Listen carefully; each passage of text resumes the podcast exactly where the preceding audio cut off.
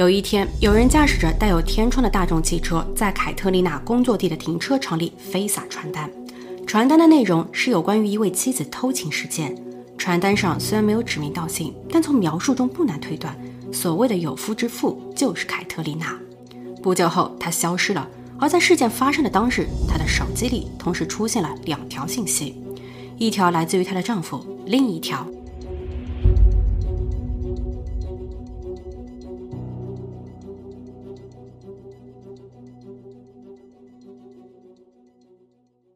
Hello，大家好，我是妮妮。这个案子发生在美国的伊利诺伊州。二零一二年十月二十二日，泰德着急忙慌地跑到警署，哭诉自己的老婆不见了。老婆名叫凯特丽娜，今年三十岁。九年前，当泰德在一家酒吧里兼职 DJ 时，凯特丽娜和他的朋友们去到了那儿玩。他们很快就擦出了火花。即便泰德比凯特丽娜大了足足十五岁，他都有过一段婚姻。离婚后的他还带着三个女儿。而凯特丽娜从未结婚，甚至是恋爱也没有谈过几回。但两个人都不在乎别人说些什么，他们在一起很开心。他们决定要结婚。I love you. You are my best friend. Today I give myself to you in marriage. 他们的婚礼很热闹。事后，年轻的凯特丽娜当起了后妈。她对女儿们都很好，起码在事后，她的女儿们公开表示，凯特丽娜是真心实意的为家、为女儿们付出。他做到了视如己出，女儿们爱他，当然泰德也很爱他。后来，凯特丽娜去到了某公司的人力资源部工作，勤恳的她受到了老板和同事们的喜爱。直到事发日，她都是全勤。出事的那天，她向老板请了上午的半天假，但下午她也没有再进公司。丈夫泰德告诉警员说，凯特丽娜的请假是因为要去面试另一份工作，他为此紧张而又兴奋。他在出门前还精心打扮了一番。泰德在他出门后发送了短信鼓励他。短信中，泰德还说道：“等他面试完拿到了 offer 后，全家人一起去到外面吃一顿，以此来庆祝。”但凯特丽娜没有回复这一条短信。到了下午时，凯特丽娜的老板致电了泰德，他问泰德知不知道凯特丽娜在哪里，因为他误了上班的时间，而他的手机已经关机。此时，泰德突然有了一种不祥的预感。在尝试了给老婆致电确认她关机后，他给老婆的妹妹打去了电话，因为凯特丽娜跟妹妹的关系最为要好，但妹妹也说不，她不在。妹妹赶紧又联络了妈妈，凯特丽娜的妈妈同样不知情，一家人因此紧张了起来，他们都跑出了家门，逐街逐街的搜寻，可直到报案时，他们一无所获。丈夫泰德在此时已经非常的焦虑了。警员问他在失联前可有什么异样，泰德摇了摇头。他说，在前一天晚上，他还同妻子讨论了领养孩子的问题。妻子凯特丽娜对此是非常的积极，她对未来，对于这个家也充满了愿景。但不排除有一种可能，起码凯特丽娜的娘家人在此时还抱有侥幸，他们觉得凯特丽娜的失联或许是她自己的选择。因为在上周，凯特丽娜给妹妹发送了简讯，大意是让妹妹帮忙照顾家中的狗狗。妹妹当时就觉得有些奇怪，她家难道没有人了吗？凯特丽娜给她的感觉像是她，或者说是她和她的家人会外出一段时间。凯特丽娜的哥哥表示，他有收到过凯特丽娜的语音留言。凯特丽娜说：“嘿，我没事，但我需要跟你聊聊。”凯特丽娜的妈妈在此时也回想起上周六女儿有给她致电，提到了二十二号有一个面试。二十四号的晚上会找妈妈谈一谈，谈什么？妈妈并不清楚。现在最忧心的怕是凯特丽娜在谈话以前已经想不开了，她的暂时离别或有可能成为永远消失。警方在接警后很快便发现了凯特丽娜的蓝色雪佛兰，她被停在了路边的草地上，但车里没有人。警方申请了搜查令后，开始在车内寻找线索。他们发现了一封信，确切的说，是一封由丈夫泰德写给她的情书。内容的末尾，泰德深情地写道：“我爱你，信任你，需要你。”这同泰德在警局的表现，即他很爱妻子，妻子的消失让他感到了沮丧、伤心，成呼应。警员很同情这一位丈夫。丈夫泰德在十一月一日，凯特丽娜消失的第十天。在社区的公园里参加了由凯特丽娜的娘家人和志愿者共同组织的烛光守夜活动。他们都希望凯特丽娜如果是故意的躲藏了起来，那么也请给家人报个平安。泰德说，他真的很想念妻子。他本无心接受媒体的采访，因为他不想因此被人评头论足。但他实在是没有办法了，他真的是太太太希望老婆回家吧。此时，凯特丽娜的寻人启事已经贴满了大街小巷，警方似乎有了眉目，因为通过警局的系统可以查询到，凯特丽娜在出事以前曾报案说有人跟踪了她。警方细查后确认，跟踪者是一位二十岁的小伙子。小伙子因为去教会时遇上了凯特丽娜，被她的魅力所吸引。小伙子居住的地方刚好同凯特丽娜的是同一社区，所以这也促成了小伙子因为迷恋而窥视的心理和行动。警员没有耽搁时间，他们立马找上了小伙子。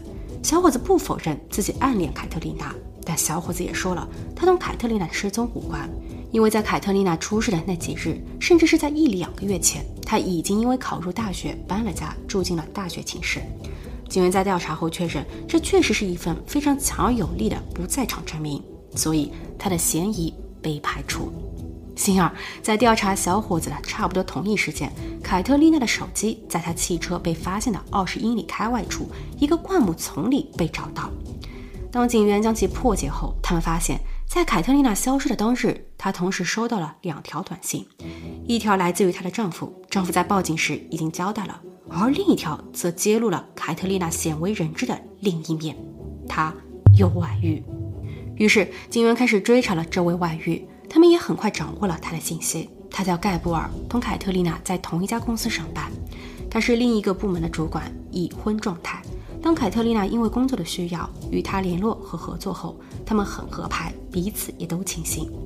有多条短信显示，盖布尔要求凯特丽娜与现任的丈夫泰德离婚。凯特丽娜的回复是犹犹豫豫的。然后突然有一天，其实也就是在本案发生的两周前。当凯特丽娜与同事们在午休，他们坐在室外的长椅上聊天时，有一辆黑色的大众汽车突然闯进了公司的停车场区域。但汽车并没有停靠，它开得很快，然后有很多传单从它的天窗处飞了出来。传单落到了地上，同事们跑过去捡了起来。传单上的内容很粗俗，大意是说男人和猫之间有不可描述的事。而吸毒后不难推测，男人是指盖布尔，猫则代表了凯特丽娜。同事们议论纷纷，这也就是为什么凯特丽娜在出事时正在寻求另一份工作。那么究竟是谁撒了传单呢？据悉，大众汽车的驾驶员在当时戴了个面具，车辆并没有上牌，无法追查。而外遇男盖布尔在当日当时没有在工位上，所以有人就猜了，是盖布尔他自己曝光了此事，他为了独占凯特丽娜出此下策。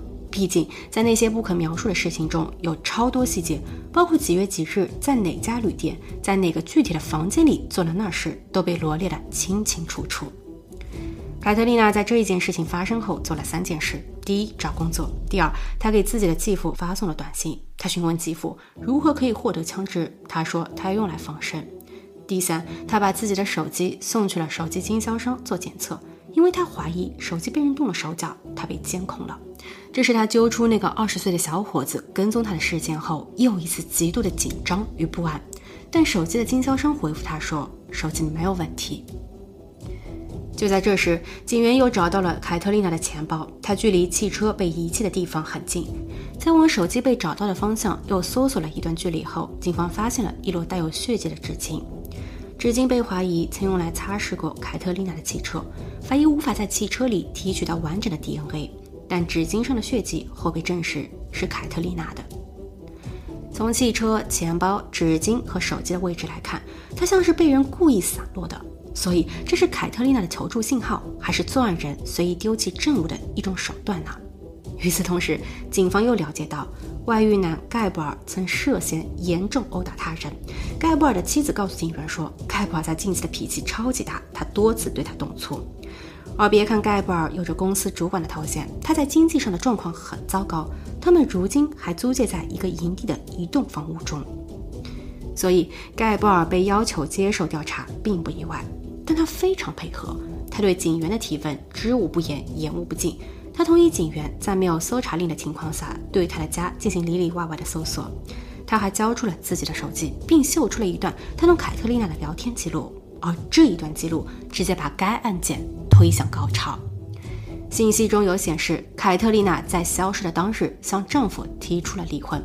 他们其实已经分居了一段时间，这同丈夫在报案时的说辞，即他们的夫妻感情很好，偶尔争闹却是越吵越亲的说法完全不同。又有证据显示，外遇男在凯特丽娜事发时有完美的不在场证明。二零一二年十一月九日，事发十七天后，警局接到了报案。一位消防员在下班后去到了湖边钓鱼，他钓着钓着，便被远方的一根原木，确切的说是卡在原木边的一个圆鼓鼓的东西吸引住了。因为夜色渐深，他看不清那具体是什么，于是消防员在九号的白天再一次跑到了那里进行确认，结果是一个头。消防员被吓得不轻，警员和法医随即赶到，之后通过牙齿的对比，确认这半浮于水面上的就是凯特丽娜。凯特丽娜因为钝器外伤而不幸，罪犯主要的攻击都集中在了她的头部。凯特丽娜的娘家人因此悲痛欲绝，最后的一丝希望破灭了。他们抱在一起痛哭着，但其中没有丈夫泰德，因为此时的泰德正在警局，他也自身难保。当警员重新打开并阅读了在凯特丽娜车内发现的那份信时，他们有了新的认识。它表象上像是一份丈夫写的情书，但却又像是丈夫用来警告和威胁妻子的信件。因为泰德是这样写到的：“我害怕会有死亡。当你将与那个会利用和影响我们感情的人说话后，这会使得局面更加混乱。”言下之意，泰德应该是已经知道了妻子的不忠与变心。而另一方面，警方在调查那突然出现在妻子公司停车场里的黑色汽车时，他们发现汽车来自于一家车行，施泰德。施泰德在那一段时间谎称要购买一辆新车，他走进了车行，在拍照和提交了自己的驾照复印件后，他开走了一辆带有天窗的帕萨特进行试驾。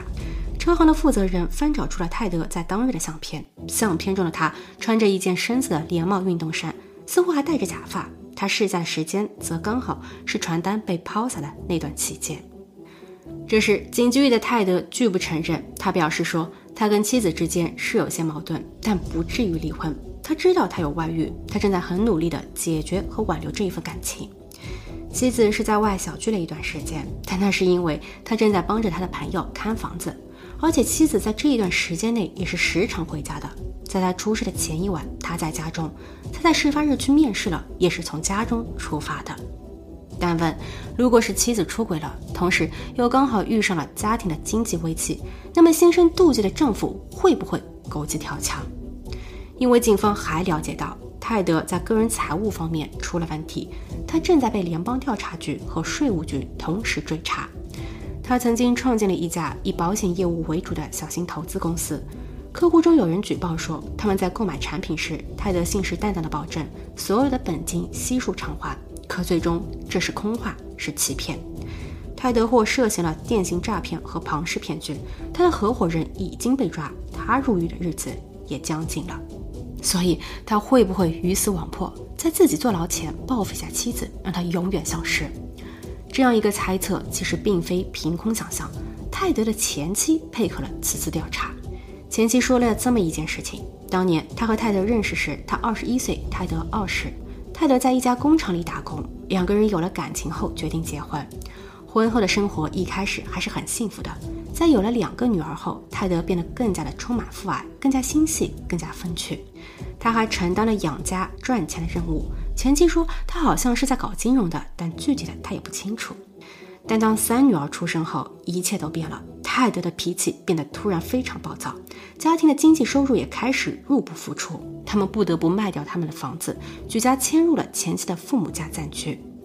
前妻因此在结束了自己的全职工作后，又兼职了一份临时工，努力赚钱。他告诉泰德说会同他一起克服困难，但泰德表现得十分消极。后来，前妻因为压力太大提出离婚。二零零一年十月六日，这是个前妻忘不了的日子，因为他们的离婚手续还在办理中。泰德并不配合，而在那一日，他又遇到了偷袭。一个戴着狼人面具的人在前妻家的车道上对他大打出手，他甚至想要试图扭断前妻的脖子。前妻用尽全力进行抵抗，幸运的是他逃脱了。但在最后一刻，他看见并对视了狼人的眼睛。他几乎可以肯定，狼人就是泰德。他报了警，但泰德极力否认。后来因为没有更多的人证物证，此事不了了之。但联想到了现在的案子时，让人细思极恐。而泰德，他其实从小就是一个问题少年。他与自己的母亲、继父还有继父家的三个小孩一起生活。他很瘦弱，也很安静，但却在十七岁时做出了一件非常可怕的事。那天，他在深夜外出散步。他在散步以前拔掉了家中的天然气管道，导致了煤气泄漏，房屋被炸。已经睡了觉的全家人被爆炸声惊醒，幸好他们命大，都逃了出去。事后的泰德表示，他这样做是因为不喜欢妈妈，他跟他妈之间的关系一直处得不好。泰德在后来被判了三十个月的缓刑和一百六十个小时的社区服务。他在成年后离开了那个家，再也没有回去。很快，警方拿到了针对于泰德家的搜查令。泰德的笔记本电脑上安装过 GPS 追踪软件。